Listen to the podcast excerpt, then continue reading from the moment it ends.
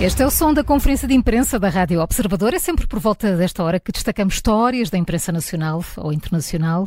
Começamos pela prata da casa. Começamos pela prata da casa com um peixinho, mas se calhar oh. não daquele que estamos a pensar, ah. pois, ah. parece que é assim. Imaginei, sim, já, já. Já tens as, bralha, as brasas? Não, o problema é esse. Então é o escalo do mira, é um peixe, o peixe alentejano é um peixe que só se encontra uh, no Alentejo e que pode estar uh, em vias de extinção, ou já se pode mesmo ter extinguido. É um artigo do João Francisco uh, Gomes muito interessante. Durante muito tempo, de facto, a Ribeira do Turgal, que é um pequeno afluente do rio Mira, ou seja, na, na periferia de Odmira, era o único habitat deste pequeno peixe, uhum. um peixe endémico, que só se encontrou nesta zona de Portugal. O problema é que este escalo do Mira precisa de águas correntes e este ano a Ribeira do Trago secou quase completamente. Durante séculos eh, era um curso de água permanente, agora parece que se converteu naqueles, eh, naqueles pequenos cursos de água intermitente que seca no verão e que quando chove no inverno ehm, tem um curso de água. A Zero visitou o local e o João Francisco Gomes falou com alguns dos elementos do, deste grupo ambientalista um, ehm, que, que admite isso mesmo. Eles dizem que estavam a passar por lá, fazem visitas regulares, não propriamente à procura deste peixe, mas até porque estamos a falar de uma zona com muitos problemas ambientais, com as estufas, e este grupo passava por lá, uh, e resolveram fazer um, um, desvio no caminho à procura da Ribeira do Turgal para ver como estavam, e foi essa constatação. Primeiro viram o leito todo seco, de início uh, nem pensaram nada de especial, depois caiu-lhes a ficha, é a expressão usada, onde é que está o escalo? Não estava. Uh, a única esperança neste momento é um pequeno pego, onde ainda restava alguma água, mas mesmo aí há predadores que fazem com que a espécie fique, fique mesmo uh, uh, ameaçada. Este peixe pode chegar aos 16 centímetros, tem uma longevidade máxima de 6 anos, atinge a maturidade aos 2 anos, o que significa que tem ali uma janela de 4 anos para se poder reproduzir. Uh, Alimenta-se essencialmente de pequenos insetos aquáticos, gosta muito de correntes muito oxigenadas e por isso. Daí o problema. Daí, claro. daí o problema. A confirmar-se, este peixe pode ficar na história pelos piores motivos como uma das primeiras espécies a extinguir-se por causa das alterações eh, climáticas. O artigo é mais extenso, dá muitos detalhes sobre a questão ambiental e até eh, outras espécies, eh, não só animais como vegetais, que Portugal pode estar a perder e que entram no livro negro das alterações climáticas, mas aqui fica a história uh, do uh, escalo do Mira. Escalo não vale a pena. Do Mira, aí do não Mira. engana. Não, do não Mira. engana. Claro, não engana. Portanto, não vale a pena pensar em brasas. Pois não, não vale a pena. Juca, e tu? Júlio? Juca está a folhear, a folhear, ah. A considerar, a avaliar. Então, Paulo, avançamos contigo. Avanço eu? Sim. Então vamos lá, enquanto o Júlio está ali a tentar ligar o botão do, do microfone. é a primeira vez que está a fazer isto. É isso, sabes que há sempre uh, dúvida sobre onde, onde carregar. que, hum, já que estou, já que estou. E depois ouve estas coisas e regressa logo. Queres avançar, Júlio? Avanço uh, Paulo, Paulo, faça o prosépio. Ah. Sim, hoje vamos falar já, já, já, já prosépio. Muito obrigado. Não, um trabalho no El País é um trabalho verdadeiramente multimédia, texto, vídeo, fotos, infografia e para nos contar o quê? Para nos contar como se desmantela uma central uh, nuclear.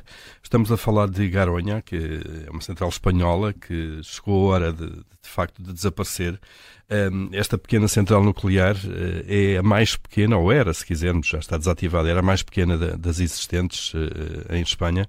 Está localizada ali no, no, no vale de, Tobalina, uma terriola pequena com 900 habitantes, eh, em Burgos. Burgos fica ali a norte de Madrid, mais próxima de Santander. Bom, esta central foi desligada da rede já em, em dezembro de 2012, portanto há mais de 10 anos, eh, pelos proprietários, as empresas Endesa e Iberdrola, e desde então tem estado ali no centro da batalha política, se quisermos, entre os movimentos antinucleares e, e os que defendem o pró-nuclear em Espanha. Finalmente, em 2017, as empresas elétricas eh, depois, obviamente, de, de, isto ser aprovado pelo, pelo governo do Partido, do Partido Popular, decidiram que não valia a pena estar a investir em mais obras uh, muito caras, milionárias, para reabrir e condenaram-na então ao desaparecimento. Uh, o governo atual do PSOE e do Podemos, uh, atual, isto é, o anterior governo do PSOE, a Espanha foi agora a eleições há pouco tempo, aprovaram finalmente este verão passado o desmantelamento das instalações que será então realizado pela empresa pública de Espanha que gera estes ativos nucleares. Este trabalho do El País mostra então o que é que vai acontecer a partir de agora, como se desmonta uma unidade uhum. destas, onde há riscos elevados de radioatividade. É um processo em que só na primeira fase deverão ser geridas 2 mil toneladas de lixo radioativo, além do combustível que ele próprio liberta. Um, e os, os repórteres do, do El País dizem que, de facto, atravessar as portas de Garonha é como viajar no tempo até à era de ouro da energia nuclear, ali no, nos anos 60, 70. Até a sinalização, os telefones, os painéis de segurança e grande parte do mobiliário da fábrica transportam imediatamente os visitantes para essa década de 70, quando foi inaugurada. As fotos que, que, são apresentadas e as imagens são, são bem exemplo disso. Parece, de facto, que vamos a, a viajar no tempo. Um, por lá ainda se trabalha 24 horas por dia, 7 dias por semana. As câmaras estão sempre ativas no local mais perigoso e, mais controlado da fábrica, que é, uh, que é uh, desta fábrica em Garonha. Uh, é o prédio que abriga o antigo reator nuclear da empresa General Electric e é a piscina, aquele lago sempre com, com água, como é evidente, que é, pelo menos em termos visuais, que eu associo muito às centrais nucleares, que é onde está armazenado todo o combustível que serviu para gerar eletricidade durante pouco mais de 40 anos, então desde 71. E embora a central esteja desligada da rede há mais de 10 anos, este urânio enriquecido é a razão pela qual as câmaras ainda estão ativas, obviamente em vigilância, assim como há outras medidas uh, de segurança. Estima-se que o desmantelamento dura outros 10 anos, além daqueles que já está, em que a central já está, uh, já está fechada. Há aqui duas fases. O primeiro é gerir, obviamente, este, este, este material radioativo está na piscina. O outro é ir uh, desmontando basicamente a central fisicamente isto será feito de, de, de dentro para fora, começa-se por dentro. Desta forma, dizem especialistas, os resíduos podem ser classificados corretamente, embora já tenham sido realizados trabalhos anteriores, para identificar os elementos que devem uh, ser tratados como resíduos ra radioativos. O trabalho do El País é muito extenso, está muito pois, ilustrado, muito bem, muitos detalhes e mostra-nos de facto uh, como é que isto vai acontecer e é de facto uma viagem no tempo e também uma, uma central nuclear em Espanha. Está no El País. Júlio, Ora, agora sim. uh, há, há, pouco não respondi, estava aqui a ouvir só uma gravação. E, e tinha, era uma gravação mesmo da Primeira-Ministra italiana que não anda a passar um bom momento, de facto. E as coisas, quando começam a correr mal, correm mesmo mal. Vocês já viram certamente nos últimos dias e leram e deram notícias, provavelmente, de que se está a divorciar de um marido jornalista que foi apanhado nos bastidores de um programa do qual ele fazia parte a fazer comentários, a dizer que tinha uma relação extraconjugal e a fazer comentários sexistas e sexuais também eh, nos bastidores. Essas gravações foram divulgadas e que levou ao, a, a este divórcio de Giorgia Meloni com o marido que eh, é jornalista e tinha um programa na televisão. Agora, o Correio, o Correio da Sera divulga agora uma gravação que é de dia 18 de, de setembro e, e, e para, para, para, percebermos como o, o, mundo está perigoso e vale tudo nesta, no momento atual em que vivemos. É, há um duo que, que, é um Vovan e um Lexus, um duo de, eh, são dois homens eh, que são considerados humoristas Ehm, que ligaram para Meloni e fizeram-se passar por uh, um líder africano uh, e, e a falar em nome da União Africana ao telefone com, com Meloni.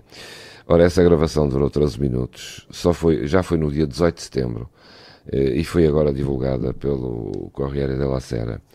E, e, claro, ela está debaixo de fogo por causa disto, porque na, nesta conversa ao telefone eh, fala da questão dos imigrantes da África eh, da África para, para, para, para o continente europeu, onde diz que a Itália é mais prejudicada e que não vê resolução para aquilo.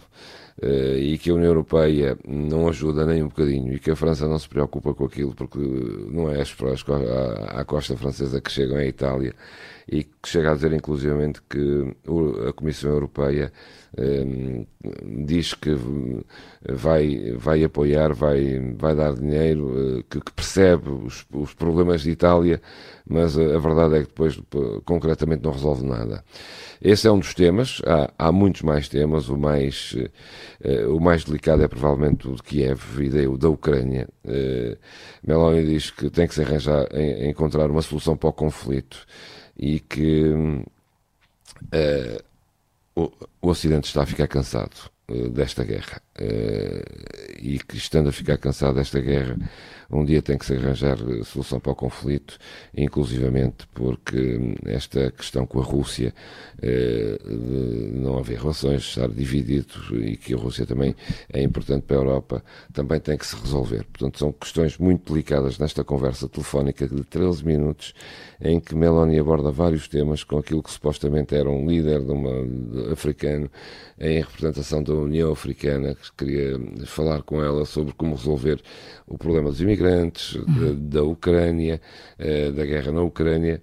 E Meloni ao telefone vai falando uh, tudo o que pensa uh, e que e que acaba por, enfim, ser para dois, estes dois humoristas que, diz aqui no jornal, estão ligados aos serviços secretos do Kremlin. E, e, ligaram, passaram-se por eles e conseguiram esta conversa de Giorgia Meloni eh, que agora que foi agora tornada está, pública. Que agora está a ser tornada pública e divulgada na comunicação italiana. E, claro, Meloni está debaixo de fogo. Enfim, são os tempos que correm. E está no Corriere della Sera. Conferência de imprensa amanhã, uma nova edição para ouvir, é sempre a um quarto para as oito.